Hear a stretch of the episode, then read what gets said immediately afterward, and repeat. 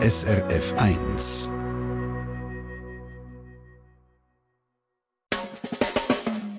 Deine Mundart auf SRF 1. Schön haben Sie eingeschaltet. Das ist die Mundartsendung auf SRF 1. Redaktion Michael Luisier, am Mikrofon Christina Lang. Und heute können wir gerade mit einem kleinen Trommelwirbel anfangen. So etwa tönt nämlich der Titel von einem neuen Kinderbuch, das wir Ihnen heute vorstellen. Das heisst «Tschäderi Bum» sage ich ja. Es ist ein Buch mit Mundartgedicht für Kinder. 192 Gedichte von 45 Autorinnen und Autoren, von der Katja Alves bis zu der Stefanie Grob, vom Lorenz Pauli bis zum Pedro Lenz, vom Franz Hohler bis zum Guy Kernetta oder vom Matto Kempf. Von ihm ist das Gedicht da. Ihr Lenk bricht man gern ein Gelenk. Die Berge sind ja so ein Geschenk. Hat der Skilift kaputt gedacht. Und die Bögle an die Vögel gehängt. die Idee hatte, um Sättig, Versli und Gedicht zusammentragen und rausgeben als Buch, die Idee hat einer gehabt, der sich mit Kinderbüchern auskennt wie kaum jemand anders, der erwachsen ist. Es ist der Hans-Ten Dornkat, Publizist, Dozent, fast 20 Jahre Lektor vom Kinderbuchverlag Atlantis. Der Michael Luisier von der SRF Literaturredaktion hat mit dem Hans-Ten Dornkat geredet und stellt sein Buch vor und der Beitrag von gerade an mit einem Gedicht. Was kiffelt, was kiffelt, was kiffelt im Kästli? Ah, das ist nur das Tessli, wo kiffelt, wo kiffelt, wo kiffelt im Kästli. Was kleppert, was kleppert, was kleppert im Kästli? Ah, das ist nur das Tellerli, wo kleppert, wo kleppert, wo kleppert im Kästli. Was lödelt, was lödelt, was lödelt am Kästli? Ah, das ist nur das Türli, wo lödelt, wo lödelt, wo lödelt am Kästli. Was scherbelt, was scherbelt, was scherbelt in der Küche? Ah, da ist jetzt eben das Morgengeschirr, wo gescherbelt hat in der Küche. Das also das Mundart-Kindergedicht «Das Morgengeschirr» von und mit dem Willi Tobler. Für mich eine den vielen Entdeckungen in diesem Buch «Tschäderi Bum». Wie gesagt, 192 Gedichte von 45 Autorinnen und Autoren sind versammelt in diesem Buch, aufteilt auf acht Kapitel wo ganz unterschiedliche Lebenswelten von Kindern widerspiegeln. Alltag und Kindergarten, Essen und Trinken, das Zusammenleben, die, mit denen sie zu tun haben, bis an zu Themen wie Einschlafen oder sogar das Thema von der Endlichkeit vom Leben. Hinter dieser Sammlung steht, wie gesagt, der Lektor und Kinderbuchfachmann Hans Tendornkat, wo eigentlich schon pensioniert ist, aber immer noch höchst umtriebig, wenn es um Produktion und Entwicklung von Kinderliteratur geht. Ihn habe ich nach seiner Motivation gefragt, die dazu geführt hätte, so eine Sammlung zusammenzustellen. Und dazu hätte man gerade zwei Sachen können sagen, zwei Inspirationsquellen können nennen. Die eine stammt aus seiner eigenen Kindheit und Jugend und ist ein Gedichtband von Kurt Martin. Rosa Lowy heisst er, für den Hans Tendornkart hat er eine ganz besondere Bedeutung gehabt. Das war ein Schlüsselerlebnis. Ich habe viele Bücher gehabt, es gibt wenig Bücher, wo so eine Erfahrung von Explosion und von neuen Türen öffnen ausgelöst hat wie das. Ich kann mich erinnern, mein Vater hat das Buch heimgebracht und er hat es nach dem Mittagessen an den Tisch geholt und hat daraus vorgelesen. Und das Explodieren und das, das Bunten und das Großartige, das ist im Prinzip auch in diesem Buch vorhanden, wo wir jetzt darüber reden. Ja, ganz eindeutig. Und das andere ist, dass ich vor Jahren als Rezensent für Kinder- und Jugendmedien vom Verlag Der gesunde Menschenversand die CD Tomaten auf den Ohren bekommen habe. Und da habe ich einfach gemerkt, in dieser Spoken Word Szene gibt es ein Potenzial auch für Kinderliteratur, wo die druckte Kinderliteratur bisher nicht wahrgenommen hat. Und das ist wie das zweite zündende Moment gewesen. Und aus diesen beiden Erfahrungen ist eigentlich die Anthologie entstanden. Dann übrigens, ich kann meine nächste Frage, ich wollte fragen, was hat Sie veranlasst, das Buch zu machen? Ja. Aber da gibt es vielleicht noch andere Gründe. Ja, also es gibt noch ein grosses Vorbild. Das ist das Buch «Der Elefant von Entenhausen» von Anna-Katharina Ulrich. Das ist rausgekommen in der Aufbruchsphase der Kinderliteratur nach 1968. Wobei das Buch hat auch ganz große Differenzen zu meiner Ausgabe. Sie hat schriftlich vorhandenes Material zusammengesucht. Aber sie hat damals auch etwas Ungewöhnliches gemacht. Sie hat Kurt Marti, Mani Matter und so Leute in Kinderliteratur hineingeholt, die man damals nicht für Kinder angeschaut hat. Aber sie hat vorhandenes Material neu zusammengestellt.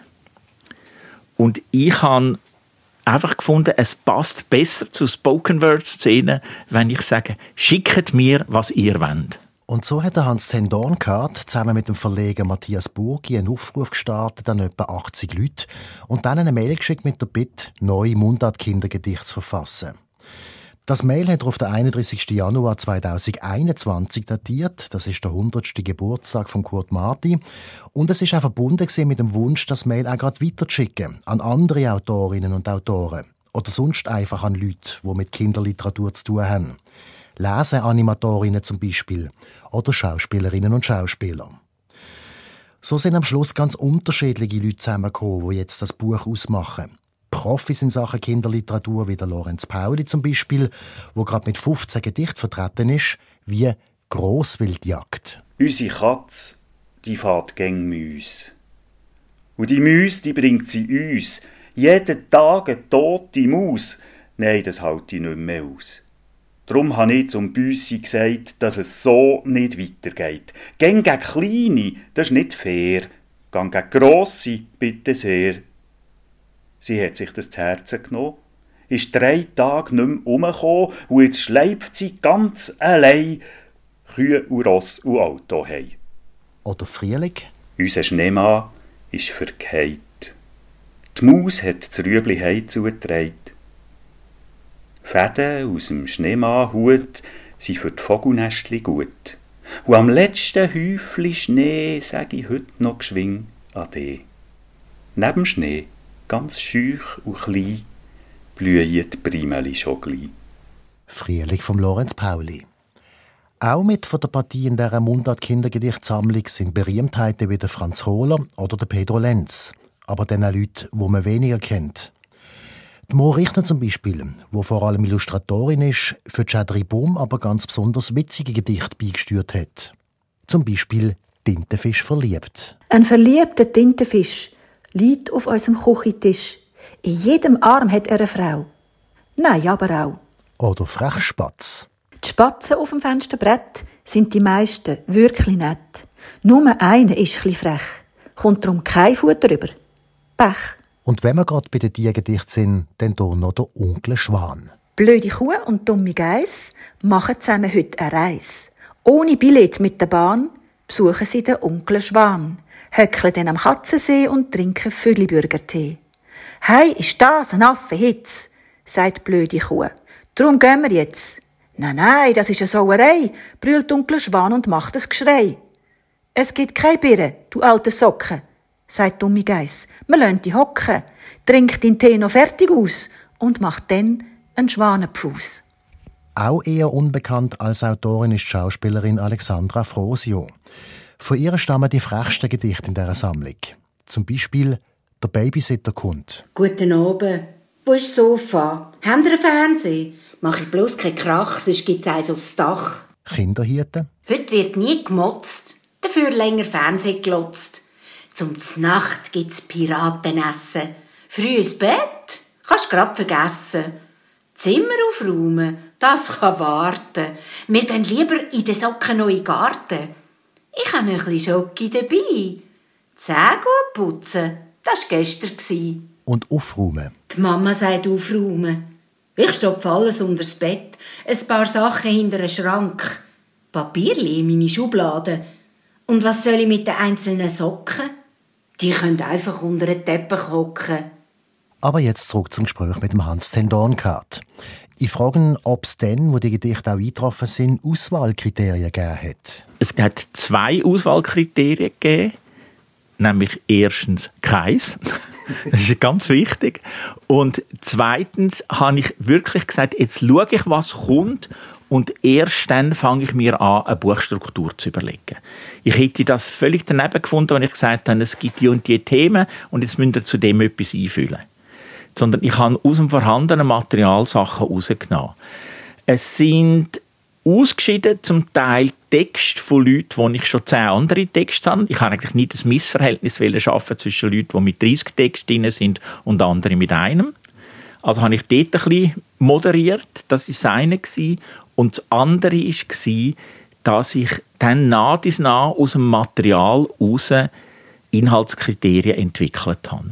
Also Thema Schule, Thema Familie daheim, Einschlafen als Schlusskapitel, Fantastik und so weiter. Und die sind nicht alle gleich lang. Das wäre auch quasi ein inhaltsfremder Entscheid gewesen. Aber so habe ich können, dann hat schon in, in dem Moment, wo ich die Kapitel hatte und die, die Gefäße anfangen zu füllen, habe ich dann etwa die einen Text rascher ausgeschieden und einen anderen Text länger drin behalten, um ein gutes Ensemble zu machen. Es sind acht Kapitel geworden am Schluss. Und was mir auffällt, ist eine gewisse Diversität im, im wie es sich anfühlt. Also wir haben auf der einen Seite Guy Kerneta mit sehr ernsthaften Gedichten. Mhm.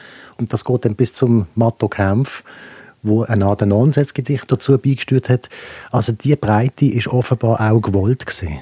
Ja, die ist unbedingt von Anfang an gewollt gewesen. Das ist auch so im Aufruf gewesen. und es ist mir wirklich darum gegangen, ich will die Leute, die ich anfrage, nicht bremsen. Es hat auch dann zu dem Plan gehört, in dem Moment, wo ich gewusst habe, welche Gedichte in welchem Kapitel sind, habe ich der Illustratorin, der Elena Knecht, immer Kapitelportionen geschickt und habe sie gebeten, erste Skizzen zu machen. Und ich habe dann eigentlich nicht von mir aus bestimmt, welche Gedichte auf der gleichen Seite sind, sondern ich habe ihre freie Assoziation lassen, dass sie vielleicht eine Illustration schaffen kann, die für zwei oder drei Gedichte passt und dann kommen die drei auf die Doppelseite. Und ich bin im Nachhinein extrem glücklich, habe ich den Mut gehabt. Also ich habe eigentlich ein Stück weit meine Herausgeberverantwortung mit ihr geteilt. Das ist eine junge Frau, die Sie mit ihr zusammen geschafft haben. Das ist ihr erstes Buch. Das ist ihr erstes ja. Buch. Sie ist ja noch nicht mal ganz fertig mit der Ausbildung, wie Sie geschrieben haben im Nachwort. Ist das gegenseitig bereichernd gewesen? Sie können Sie aus Ihrer Sicht vielleicht sagen, dass da ganz eine andere Generation teilgehabt hat am Ganzen? Weil Sie sind ja ein sehr erfahrener Büchermacher. Ja, ich kann wirklich wählen, jemand neuer. Also es hätte nicht jetzt jemand sein, der kein Buch gemacht hat. Aber ich kann jemanden wählen, der ganz klar noch mal eine andere Bildsprache hat, als ich es gewohnt bin weil sich an heutige Vorschulkinder richtet. Und ich kann auch wählen, dass es in dem Sinn nichts zu tun hat mit irgendwelchen Blumenkränzchen um Kindergedichte herum. Eins von diesen acht Kapiteln, genau in der Mitte von dem Buch, ist nicht vom Inhalt bestimmt, sondern von der Form. Dort sind Abzählverse und Zungenbrecher dabei. Wie zum Beispiel das Gedicht hier, nochmal der Lorenz Pauli. Gestabelige Buchstaben geben gut gemischte, gelungene, gugelige Gedichte oder sie Abzählvers abschmelzen? Sechs Schneemannen stöb im Brunnen, eine steht ihr warme Sonne. Eins, zwei, drei, vier, fünf, sechs, sieben, sie ist gelunken, übrig geblieben. Und schließlich noch einmal die Morichner mit Ätsch. Kreuzki Ketsch, Fleugetätsch, Schwesterprätsch, Afoletsch, Mami Rätsch, Föditetsch. Reden wir jetzt noch einen Moment über das Kindergedicht generell. Im Nachwort vom Hans Tendonkat wird das nämlich auch beschrieben, und zwar, dass Kindergedicht als Gattung erst gerade einmal 200 Jahre alt sind und auf die Romantik zurückgehen. Also das ist Clemens Bentrano, das sind Brüder Grimm, das ist die ganze romantische Sammelbewegung, wo im Kindervers eine große Bedeutung gibt. Das hat dann später der Enzensberger wieder aufgegriffen in seiner Sammlung allerlei Rau. Er hat eigentlich er ein Hommage an diese Sammelbewegung. Das ist das eine. Das andere ist ein praktischer Bezug zur Kindheit. Man kann ja Kinder beobachten, wenn sie spielen. Sie tun in einem Singsang spielen, sie tun rhythmisiert immer ein Wort wiederholen, während sie mit, einem, mit einem Autöli oder mit einem Baby spielen. Und also es gibt ich glaube, alle kennen aus dem Alltag Situationen, wo sie sehen, Kinder sind ganz nach an einem rhythmischen Sprachgebrauch. Und für zum Alltag begleiten, gibt es sicher viel gute Verse. In der Schweiz haben wir Susanne Stöckli-Meyer, die ganz wichtige Vermittlerin ist, Sammlerin. Sie ist aus dem Kindergarten, ist eine spannende Person, weil sie ist einerseits Tochter von Gerhard Meyer, vom grossen Autor, und andererseits Kindergärtnerin. Und sie hat die zwei Linien zusammengebracht in ihrer lebenslangen Auseinandersetzung mit Kindervers. Und ich muss sagen, ich habe ich sage nicht, das ist etwas Altes, was nicht gilt, sondern im Gegenteil, das ist etwas nach wie vor hochaktuelles. Und ich sage, wir haben die Freiheit gehabt, bei dem Band etwas anderes zu machen, weil es zum Beispiel die Band von der Susanne Stöckli-Meyer an und für sich schon gibt. Und meine Idee war eben wirklich der neue Tonfall und auch ein aktuellerer Sprachgebrauch, wo noch nicht, also es ist ein Thema aus der Lyrik, dass es nicht abgegriffene Begriffe sind, sondern auch neue Wörter, überraschende Formulierungen, wo rhythmisiert mit Endreim, aber auch nur in einem Spoken Word Duktus ins Kinderzimmer hineinkommen. Und ich muss übrigens sagen, es geht auf. Rezensionen, die bisher zu mir gekommen sind, aber auch persönliche Echo, nehmen ganz oft Bezug darauf, dass sie den Band nicht einfach gelesen haben und jetzt etwas darüber schreiben, sondern sie haben ein Kind vorgelesen. Sie haben es sind nicht einfach Leute, die sagen, Jö, das gefällt den Kindern, also ist es ein gutes Buch, sondern das sind Leute, die sich ernsthaft mit dem Thema auseinandersetzen und merken, sie können nicht anders als die Gedichtkind vorlesen und dann machen sie nochmal eine neue Erfahrung und dann haben sie lobend über das Buch geschrieben. Denken Sie, dass das der Grund ist vom Erfolg von diesem Buch? Es hat ja Haufen gute Rezensionen gegeben, was es sonst in diesem Bereich nicht so gibt. Ja, genau. Ich glaube, das Buch ermöglicht den unterschiedlichen Leuten einen sehr direkten Zugang zu literarischen Produkten zu finden.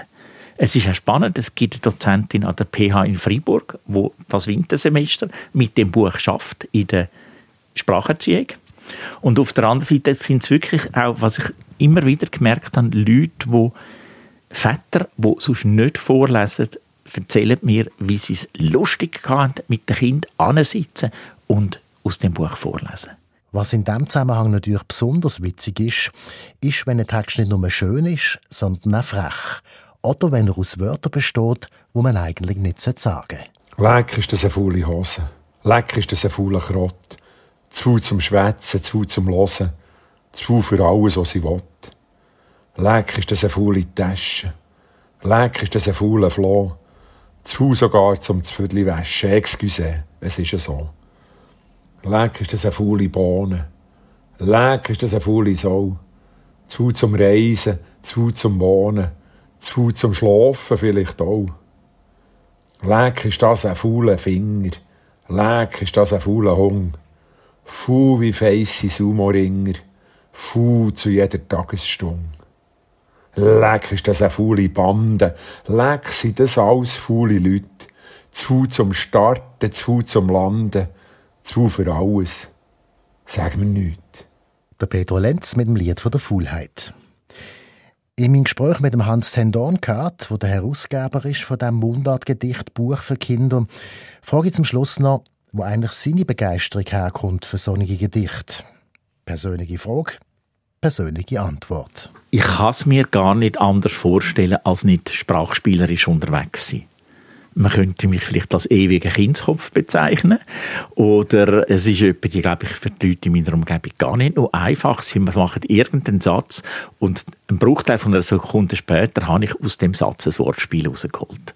Also, das passiert mir tagtäglich. Und ich habe übrigens darum auch meine Affinität zum Radio. Also Spasspartout ist für mich ganz eine wichtige Sendung, aber auch alle die anderen, ich sage jetzt einmal Humorangebote, weil ich liebe gut formulierten Humor und wenn er dann auch noch zusätzlich in einer Versform ist oder gereimt ist, also der Halbgott aus dieser Szene, der Robert Gernhardt, oder der Vollgott, dann, äh, das, das packt mich.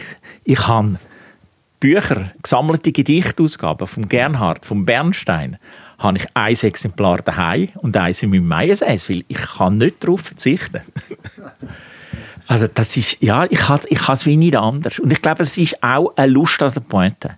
Ich glaube, die Pointe hat einfach eine Chance, ein Aha-Erlebnis und das Mitdenken auszulösen, ohne dass man muss sagen, tun anhören. Sondern einfach, wenn eine Pointe kommt, verwachen einige Leute. Wie geht es weiter? Gibt es mal einen zweiten, dritten Band oder ist das jetzt abgeschlossen?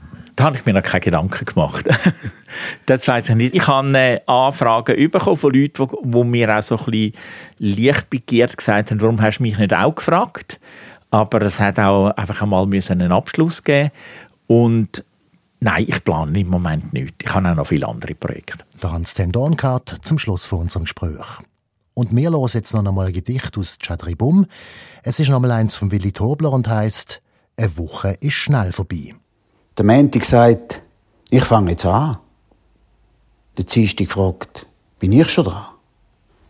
Der Mittwoch ruft, ich mache auch mit. Der Donnerstag sagt, ich habe auch Zeit. Der Freitag ruft, ich bin dabei. Der Samstag meint, wir haben es schon gleich. Der Sonntag sagt, ich backe einen Zopf und nachher noch einen Gugelhopf. Im Willi Tobler sein Gedicht «Eine Woche ist schnell vorbei».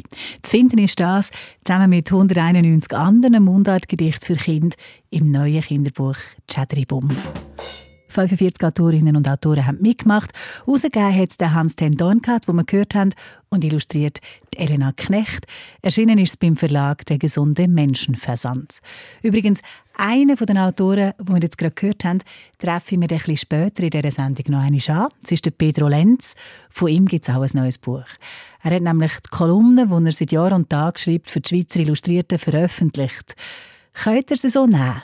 Heisst das neue Buch, wo der Pedro Lenz aus denen gemacht hat. Wir stellen jetzt vor gegen Ende der Sendung. Jetzt geht es weiter mit Musik, wo auch ein ist wie ein Buch. Es ist ein Lied, das von ganz besonderen Geschichten erzählt. Märli vom Berner Liedermacher Henne.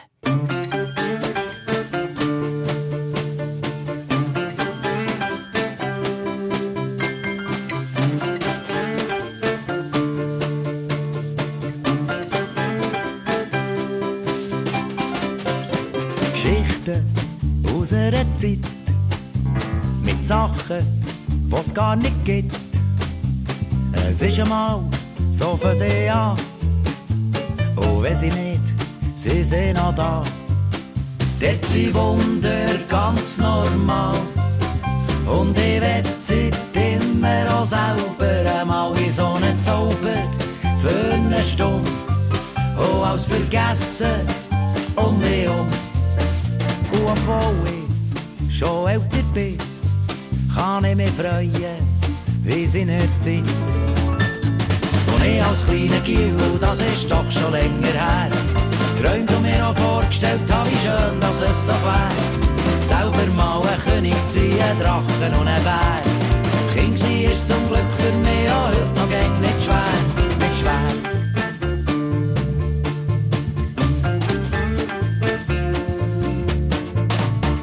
bis früher fein und zart, ein kleiner Zwerg gsi, mit ohne Bart. Nur ein klein, mit grossem Stolz, und ein Schwert aus Tannenholz. Im Gärtnerwäldli steht mein Schloss, am Zwerge steht mein schwarzer Ross. Und wir sind immer die Guten gsi, und haben die Bösen verjagt König hat aber gesagt, am halb sechs sind's Nacht bereit. So habe ich als kleiner Gil, das ist doch schon länger her, weitergespielt und gemeint, dass ich der König wär. Der richtige König schaut auf die Uhr und brummelt wie ein Bär. Kleine, feine Zwerge, jetzt eben manchmal schon noch schwer, schon noch schwer.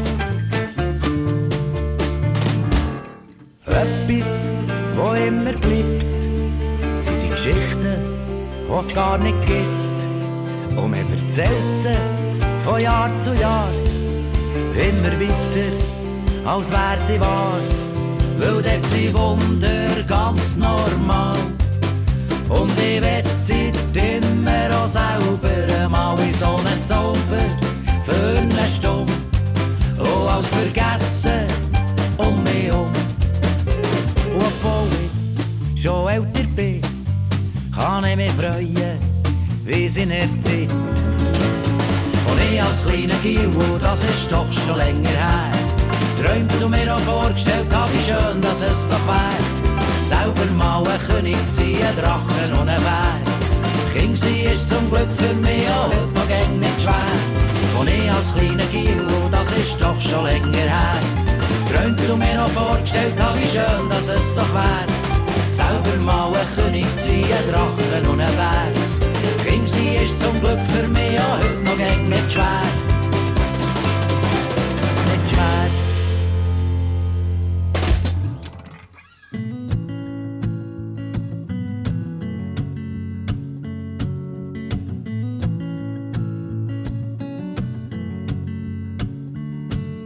Es ist alles noch genau so, es in Erinnerung habe. Das alte Haus, ein Bijou auf dem Berg. Hier draussen habe ich gespielt und bei den Hühnern nachgejagt. Habe wunderschöne Sommer hier erlebt. Es ist ein Heicho, oh, ein Heicho. All die Erinnerungen, sie kommen zurück zu mir. Seh dich noch in Küche stehen, rührst den Kuchen an und du schimpfst, wenn ich dir von Teigen kleinste Pizza. Die Welt ist ironisch gesehen, beim Grossi daheim, so viele Geschichten in diesen alten Balkenritzen.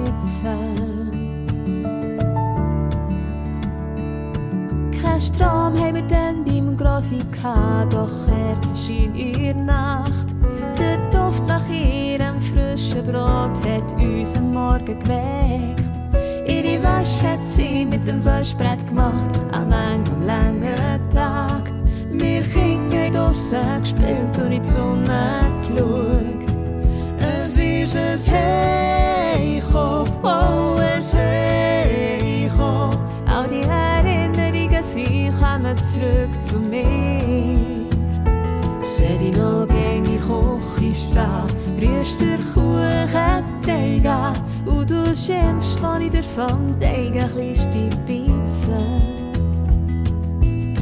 Die Welt ist in Ordnung gesehen, beim in daheim, so viele Geschichten in diesen alten Balkenritzen.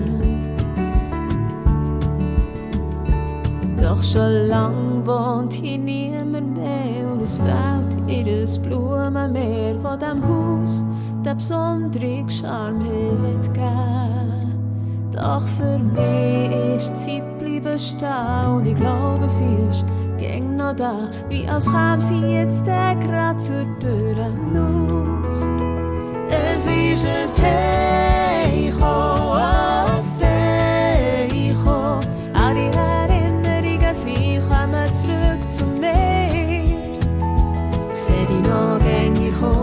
Stehen, rührst den Kuchen an und du wenn ich dir vom Teigen kleinste Pizza. Die Welt ist ironisch gesehen, beim Gras in daheim, so viele Geschichten in diesen alten Balkenritzen. Oh,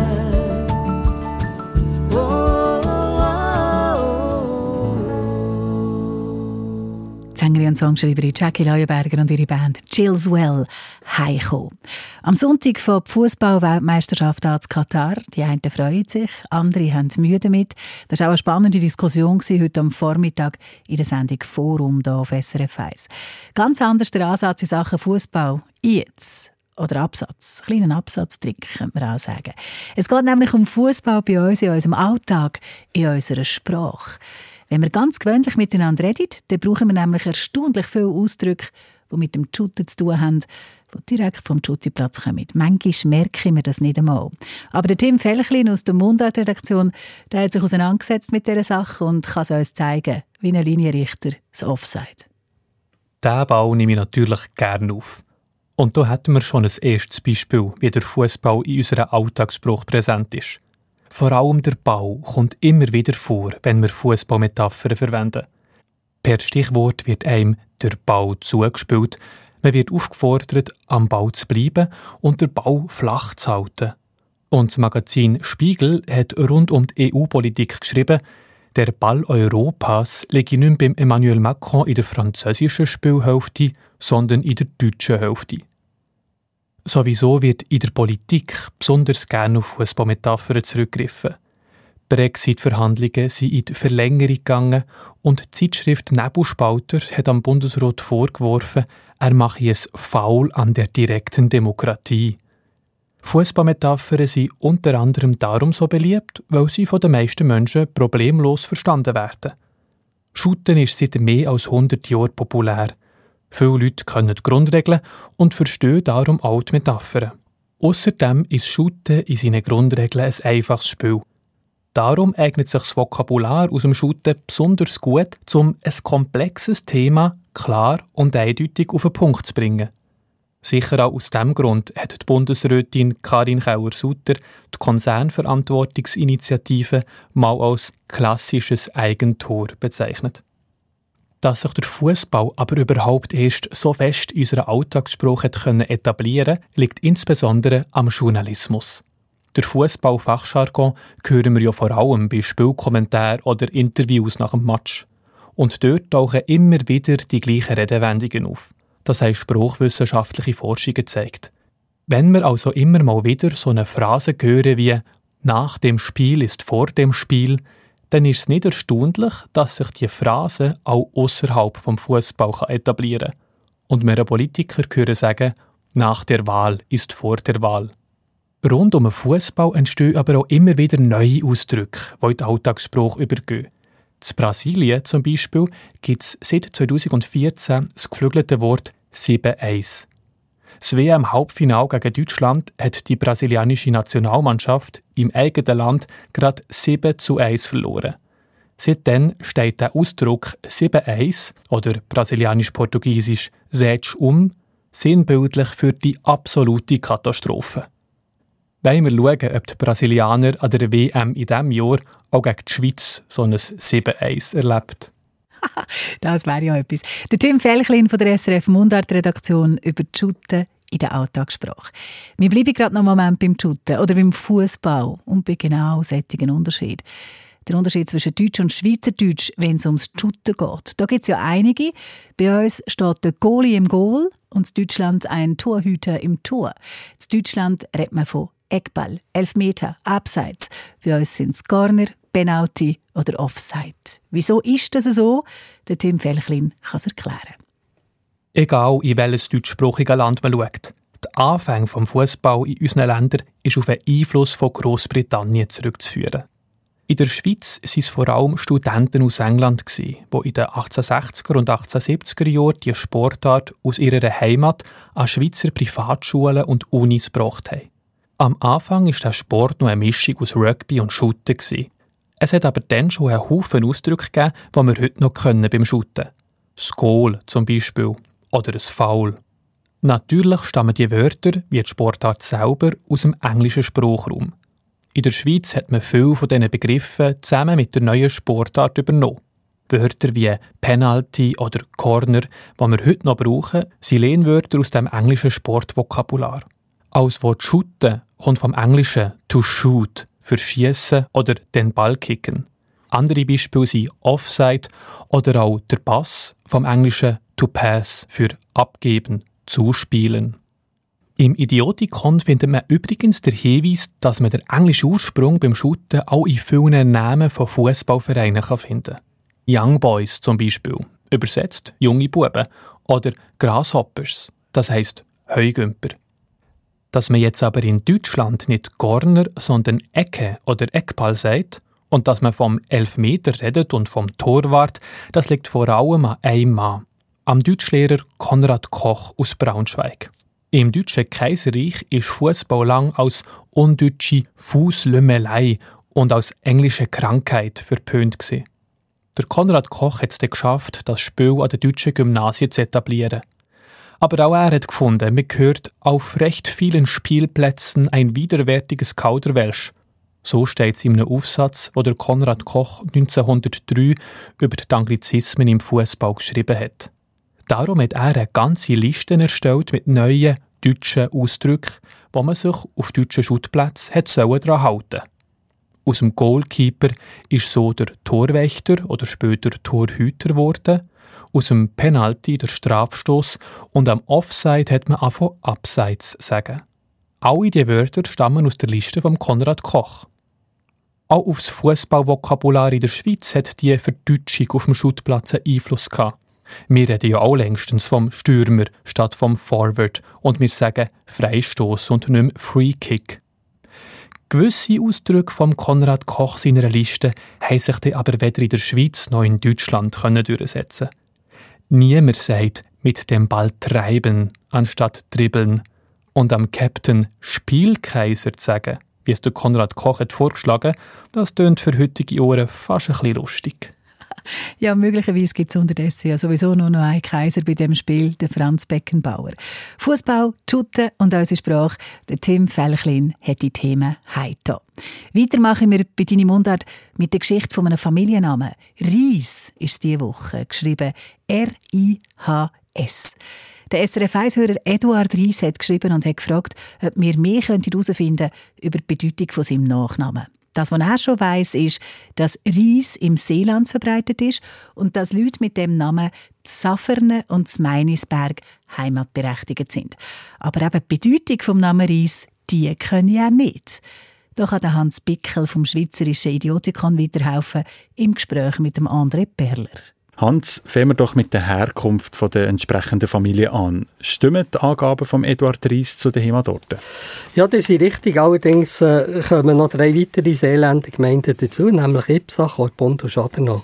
All die fünf Gemeinden liegen ziemlich nah beieinander, sodass es doch eigentlich wahrscheinlich ist, dass alle, die diesen Namen haben und sich gleich schreiben, wohl mindestens weit draussen miteinander verwandt sind sich gleich schreiben, sehe schon, heisst das, dass es den Namen auch in anderen Schreibweisen gibt als R-I-H-S? Ja, es gibt auch solche, die sich mit IE schreiben, denn ihre alte, alten Bürgerart sind weit herum verbreitet, von Genf über Met bei Biel in Kanton Aargau bis ins Glarnische Lindtal. Und dann gibt es noch die, die sich nur R-I-S, also ohne H und ohne IE schreiben. Auch die sind vor 1800 in den Kanton Bern, Solothurn und Glarus alt beheimatet. Aber dir sagen ja ging auf die Schreibung soll man sich nicht zu fest verlassen, wenn man einen Familiennamen deuten will. Stimmt, die Schreibung war früher ziemlich variabel, gewesen, so dass es durchaus auch einen Zusammenhang zwischen Familien kann geben kann, die sich unterschiedlich schreiben. Aber der Name ist doch so weit verbreitet, dass kaum alle auf den gleichen Stammvater zurückgehen. Der Name muss wohl an verschiedenen Orten unabhängig voneinander gebildet worden sein. Gut, dann haben wir das geklärt. Kommen wir zu der Bedeutung. Ah, Ries ist für mich ein sehr grosser Mensch oder auch eine grosse Märchenfigur. Ist das auch die juste Spur für den Namen? Ja, die plausibelste Erklärung für den Namen ist, dass der erste Namenträger nach seinem auffallenden Körper benannt worden ist. Ries ist aus dem Mittelalter beleidigt als Übernahme entweder für einen ganz grossen oder für einen ganz starken Mann und hat sich dann nachher zu einem Familiennamen entwickelt. Übernahmen, die auf die äußerlichen, körperlichen Merkmale zurückgehen, sind ja nicht selten. Ich denke hier an Namen wie klein, mundartlich klein ausgesprochen oder kurz, gross, lang, dürr oder mit Bezug auf die Haarfarbe schwarz, braun, rot, weiß. Ja, das leuchtet mir jetzt noch ein. So körperliche Merkmale sind halt gäbig für Menschen zu unterscheiden. Wie viele Leute mit Namen Reis gibt es eigentlich? Wenn man alle drei Schreibvarianten zusammennimmt, dann gibt es etwa 1300 Personen in der Schweiz, die so heißen. Das ist also nicht ein sehr häufiger Name. Zum Vergleich, Leute, die Müller heißen, gibt es etwa 40 Mal mehr. Der Hans Bickel vom Schweizerischen Idiotikon hat den Familiennamen Ries erklärt. Donnerstagabend, 20 von 9 Das ist deine Mundart auf SRF 1. Ein neues Buch von Pedro Lenz stelle ich mir noch vor. Es heisst «Könnt ihr sie so nehmen?» ist eine Sammlung von Glossen, die er geschrieben hat. Um das geht es gerade nach Mundartmusik von Stauberger. Die Eltern hassen sich, der Vater hat Karten Ruft von hinten, er soll endlich warten. Sie haben sich verfahren, der Vater ist voraus, sie wollen der Tochter zu lieb. Ins Astrid Lindgren Haus, sie haben Velo gemietet mit Rücktritt und einem Gang. Und jetzt fahren sie durch Birkenwälder schon stundenlang. Der Sohn schießt an, da sind die letzten Ferien. Der Weg verliert sich in den Gestrüpp und den Beeren. Mutter sagt, man hätte früher abzweigen sollen. Der Sohn sagt, er hätte nie wollen. Der Vater sagt nichts, weil das sowieso nichts bringt und verstaucht sich der Fuß, wo er in eine Birken hineingeht. Familienferie in Schweden, zum letzten Mal alle miteinander. Familienferie in Schweden oder in Finnland.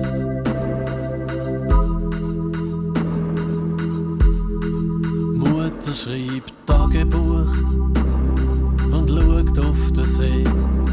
Der Vater lässt Zeitung und eine Krimiserie.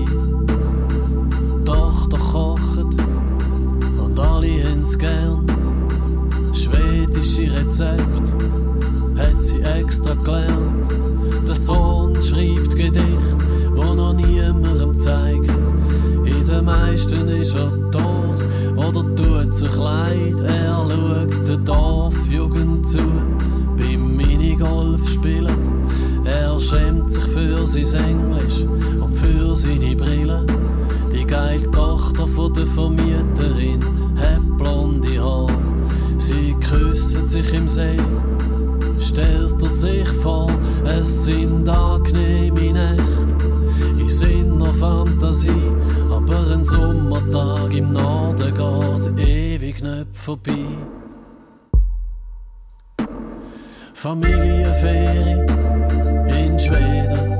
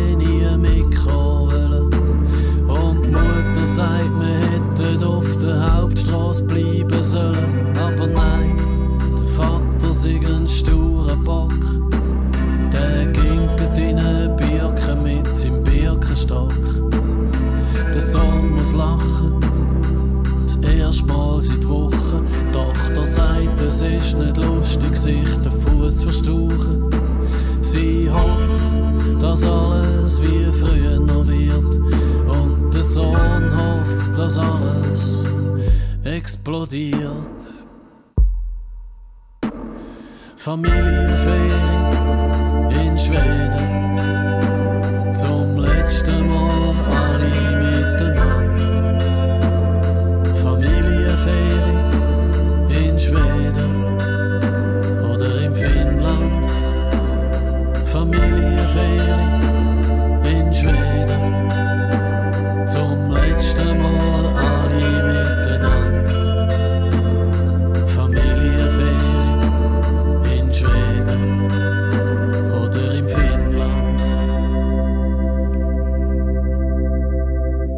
Toller Song, Familienferien in Schweden, Stahlberger. Und jetzt ein neues Buch, Titel «Könnters so nehmen?» Es ist das neue Buch vom Mundartschriftsteller Pedro Lenz. In dem Buch hat er 50 Texte zusammengestellt, die er in den letzten Jahren geschrieben hat als Kolumnist bei der Schweizer Illustrierten. Es sind kurze, pointierte Texte, Glossen. Und der Michael Lusier hat mit Pedro Lenz telefoniert, weil er mehr hat darüber erfahren warum ausgerechnet diese Form so spannend ist für ihn. Was ihn an den Glossen so interessiert. Eigentlich das Format, oder die Länge. Jetzt in diesem speziellen Fall hier habe ich etwa rund 3000 Zeichen, nicht einmal. Und in denen muss ich mich näher bewegen. Und ich habe ein bisschen bei den alten Meistern studiert. Also ich habe geschaut, wie es Spanier gemacht haben in den 50er Jahren. Dann war das eine literarische Form, wo viele Schriftsteller haben von dem gelebt, für Zeitungen Glossen oder Kolumnen, kleine Artikel zu schreiben, literarische Betrachtungen.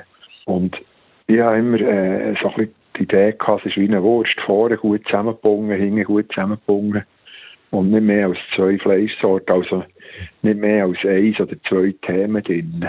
Das bedeutet aber auch, dass es eigentlich eine sehr hochstehende literarische Form ist und nicht einfach so, das mache ich jetzt auch noch, sondern dass es etwas ist, wo wirklich ein grosses Können verlangt. Ja, Wir natürlich nicht arrogant sein und sagen, ich kann jetzt das und andere können es nicht. Aber was komisch ist, ist, dass in den letzten Jahren immer mehr überall Kolumnen aus dem Boden schießen, nicht von Leuten, die, die Schreiben als Beruf haben, sondern von Leuten, die als Beruf bekannt sind oder berühmt sind oder Politiker oder einfach Leute, die man kennt, aber die man nicht unbedingt für ihre Fähigkeit zu schreiben kennt. Und das tut natürlich schon die Form ein bisschen verwässern oder das Ansehen von einer Kolumne. Wann ist denn für Sie der Moment da, dass Sie sagen, ja, das, das ist eine Kolumne, aus dem kann ich eine Kolumne machen? Was brauchen Sie da dazu? Eigentlich fast nichts. Ich sage mir jetzt eigentlich, ich brauche eine Hauptidee, die vielleicht mich persönlich betrifft, aber die von allgemeinem Interesse kann sein Und manchmal brauche ich noch so eine zweite Idee, um das ein bisschen drin zu spiegeln. Und das längt schon, es kann etwas ganz Banales und Kleines sein. Und welchen Stellenwert hat gelassen oder die kurze Form für Sie? Ja, das ist für mich eine sehr wichtige Form. Ja, ja. Im Radio können Morgengeschichten machen, das ist nicht genau gewesen, aber auch eine kurze Form. Und die kurze Form ist mir seit meinen Anfängen, meiner literarisch, ist die für mich sehr wichtig. Ich habe am Anfang auch Kolumnen geschrieben, einfach rein zum Überleben. Und ich habe mich an die kurze Form gewöhnt. Also ich habe wie ein Gespür manchmal von ja schreiben und dann weiss ich, wenn ich einen Punkt setze, jetzt soll ich mal im Computer Wörter zählen, wie viel habe ich. Und ja genau die Anzahl Zeichen, die es braucht. Also ich habe es wie im Gespür der Pedro Lenz über das Glossen schreiben, Kolumnen schreiben. Das hat er so schön gesagt. Eigentlich ist eine Glosse wie eine Wurst. Vorne gut zusammen machen, hinten gut zusammen machen und nicht mehr wieder zwei Sorten Fleisch drin tun. Zwei Themen. Lassen wir eine von seinen Glossen. Die, die wir parat haben, heisst «Der Ärger über die Empörung». Pedro Lenz. Ich lese eine Zeitung und da steht dort, ein Tesla kommt sich empört, weil die Reichweite von seinem Auto nicht mehr so ist, wie sie sollte. An einem anderen Ort empört sich der Mieterverband wegen etwas anderem. Nachher empören sich einzelne Anwohner im Naargauer Städtli, weil die Hunde in einem bestimmten Brunnen nicht dürfen baden. In Spanien haben sich unterdessen Eltern empört wegen einem Aufklärungsevent in einer kleinen Stadt. Und ich vermute, wenn ich nicht aufgehört zu lesen, hätte ich noch von viel mehr Empörungen erfahren. Klar, manchmal empören ich mich auch. Wahrscheinlich kommen alle Menschen ab und zu in Situationen, wo sie sich müssen oder wo sie sich wollen empören. Zwar weiss ich nicht immer sicher, wo das Grenze zwischen Beleidigung, Enttäuschung, Frustration und Empörung genau verläuft, aber ich sehe und lese und merke, dass die Empörung ganz breit verhandelt wird. Die Empörung scheint bei uns umeinander gegenwärtig der meist verbreitete Geisteszustand zu sein. Manchmal empören sich zuerst wenig Leute über etwas, was noch immer passiert. Dann wird von deren Empörung sofort in den Medien berichtet und dann empören sich viele Leute über die Empörung von diesen wenigen Leuten. Seit ihre Empörung über die Empörung von den anderen schnell und laut kommt, auf das aber empören sich noch mehr Leute über die Empörung von diesen vielen Leuten, die sich über die Empörung von den wenigen Leuten empört haben. Was wiederum allen, die sich bis dorthin noch nicht empört haben, die Chance gibt, sich ebenfalls noch zu empören. Wenn ich zufällig gerade nicht empört, sondern innerlich ruhig bin, stelle ich mir auch die Frage, was man gegen die allgemein grassierende Empörung machen könnte und ob man überhaupt etwas muss machen Ich werde über das Thema reden, aber auch ein bisschen Angst, dass sich dann gerade wieder die einen oder anderen empören darüber, dass jemand die Empörung thematisiert. Lass mich in Ruhe, meine Empörung gehört mir, sagen sie dann vielleicht. Klar können wir jetzt den Standpunkt vertreten, es sei jedem selber überlassen, wie fest und wie häufig, dass er sich empören will. Es ist ja nicht verboten, empört zu sein. Aber ich habe den Verdacht, dass die Empörung nie nachher führt. Empörung hat so einen leicht beleidigten Beigeschmack. Und da ist häufig auch eine Preise Selbstgerechtigkeit drin. Das sind Zutaten, die nichts Konstruktives versprechen. Ärger dünkt mir besser als Empörung. Ärger spürt man klarer. Ärger kann man leichter rauslassen und aus dem Ärger raus kann man ändern, etwas ändern. Empörung bringt uns nicht weiter, weil es so ein unheimlich kompliziertes Gefühl ist. Die Empörten sind meistens einfach nur daran interessiert, ihre Empörung bekannt zu machen. Die Verärgerten hingegen, die tendieren dazu, den Ärger zu bekämpfen. Ärger ist ein Gefühl, das man loswerden will. Darum unternimmt man etwas dagegen. Bei Empörung bin ich nicht sicher, ob man sie tatsächlich loswerden will. Ich habe eher den Verdacht, dass viele Leute sich wohlfühlen, wenn sie empört sind. Und das wiederum verärgert mich. Der Ärger über die Empörung. Eine von 50 Glossen aus dem neuen Buch von Pedro Lenz. Es heisst «Könnt ihr Saison nehmen?» und ist rausgekommen beim Kosmos Verlag. Das war es von «Deine Mundart» für heute. Nächste Woche geht es weiter. Redaktion heute Michael Luisier. Mehr Mundart-Themen gibt es auch als Podcast und zum Hören auf srf.ch-audio.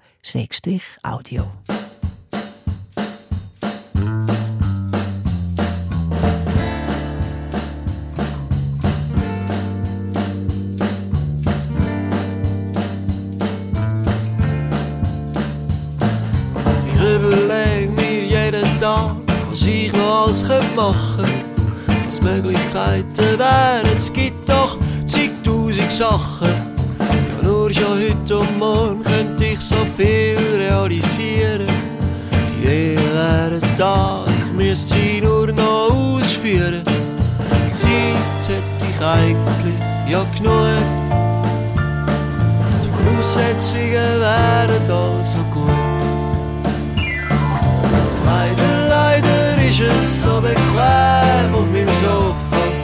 Das nichts tun fällt einem da unendlich Licht. Ich wünsch mir manchmal, es wäre nicht so schön auf dem Sofa. Vielleicht dann vielleicht auch mal etwas mehr. Ich könnte beispielsweise mal meine Kondition trainieren. Könnte aktiv werden und meinen inneren Schweinehund kastrieren Lesen, meine Wissenslücke füllen. Könnte Lieder schreiben, was auch mal am Radio würden spielen. Ich glaube fast, ich hätte sogar das Talent. Nur ist meine Selbstdisziplin inexistent. Ja, leider, leider ist es so bequem auf meinem Sofa. Das Nichts fällt einem da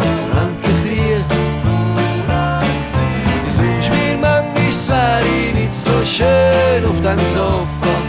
Vielleicht dann vielleicht auch mal etwas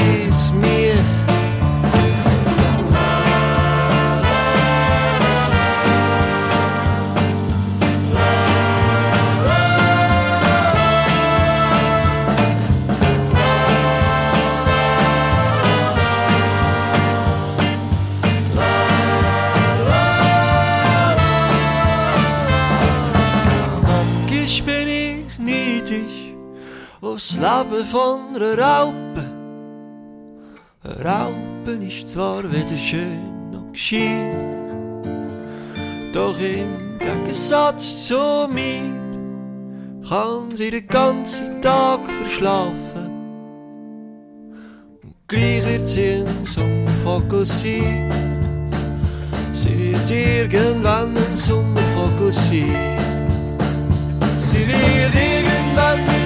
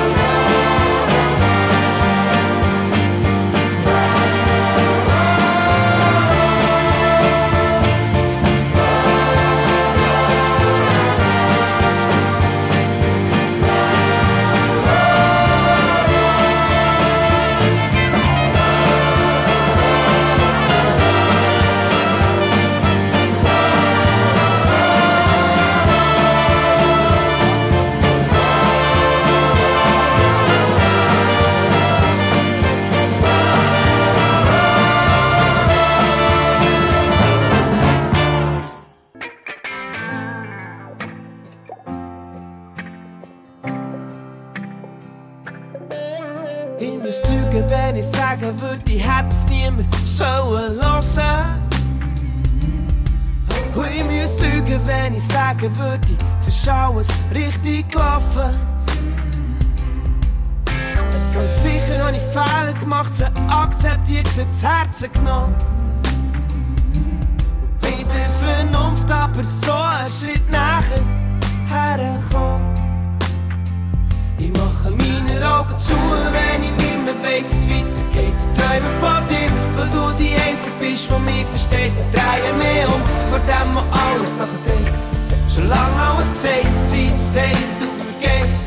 Und lauf mir alles rum und ich weiss, es nicht mehr es weitergeht. Ich träume von dir, weil du die Einzige bist, die mich versteht. Und manchmal geht's dumm, weil ich nicht viel habe überlegt.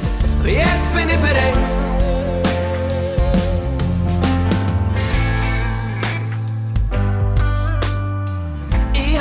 Gehasst und mich gefragt, wo ist meine Seele? Oh, ich schwöre bei Gott, ich hab mich echt nicht mehr richtig gesehen. Das Leben hat's mir ins Gesicht geschrieben, ich hab's manchmal zu heftig getrieben. Vielleicht hätte so müssen sein und wer weiß, lieber dann als nie. Ich mache meine Augen zu, wenn ich nicht mehr weiss, wie weitergeht. Und träume von dir, weil du die Einzige bist, die mich versteht. Ich drehe mich um, von dem, wo alles nachher dreht. Solange alles gesagt, Zeit hält und vergeht. Läuft mir alles krumm und ich weiss es nicht, es weitergeht. Träume von dir, weil du die Einzige bist, die mich versteht. Und manchmal geht's dumm, weil ich nicht viel habe überlegt. Und jetzt bin ich bereit.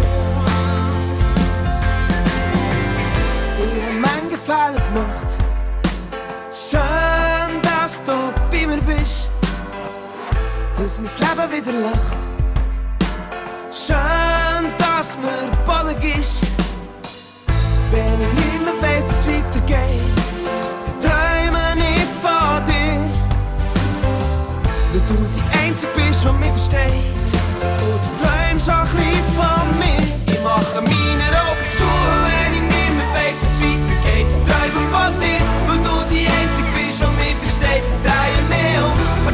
Florian Ast auf SRF 1. Das ist der Donnerstagabend. Es geht weiter mit dem Nachtclub «Eis im Team». Der Ralf Wicki redet mit Ihnen über Mütter und wie sie einen prägen. Was wir als Töchter und Söhne mitbekommen von unseren Müttern an Schönem und Schwerem und was das mit uns macht. Ich bin Christina Lang und wünsche Ihnen einen guten Abend, eine schöne Nacht. SRF Verkehrsinfo von 21 Uhr in der Region Zürich vor dem Gubristunnel in beiden Richtungen Stau wegen Bauarbeiten. Fahren Sie gut. Eine Sendung von SRF1. Mehr Informationen und Podcasts auf srf1.ch.